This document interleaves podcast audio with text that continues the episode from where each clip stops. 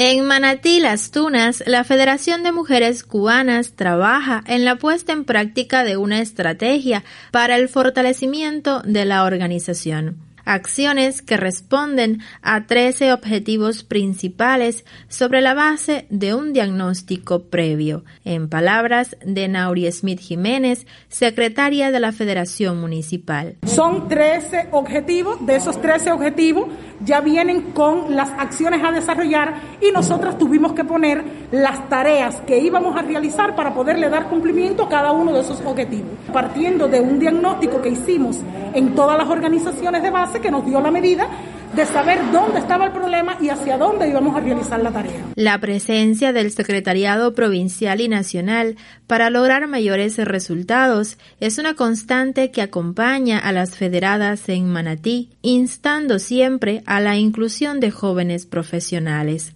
Así lo destaca Yamile Ortega Figueroa, secretaria provincial. Saber primeramente dónde están ubicadas, qué están haciendo y de ahí yo potenciar cómo yo la puedo ir incorporando al trabajo de la organización. Si tendrá que ser la directora de una escuela, nosotras no nos podemos seguir minimizando. Nosotros no podemos permitir que al trabajo de la federación venga cualquier persona. Nosotros tenemos que ir incorporando cada día en estos tiempos personas que realmente tengan las condiciones,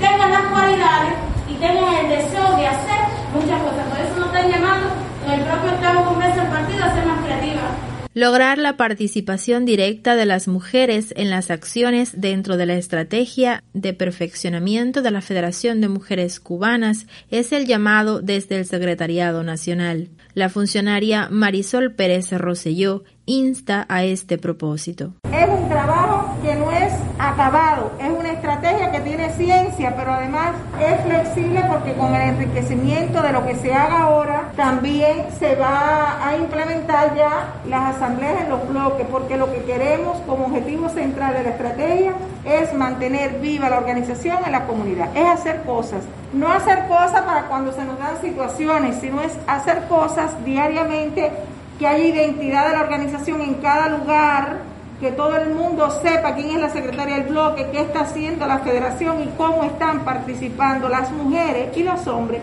que es importante nosotros no trabajar los temas de igualdad solo entre nosotras las mujeres sino es que hay que trabajarlo con los hombres también. Empoderar a las mujeres desde la comunidad es en Manatí Las Tunas el centro de la estrategia para perfeccionar el trabajo de la Federación de Mujeres Cubanas necesario para que la organización continúe vigente en los momentos actuales.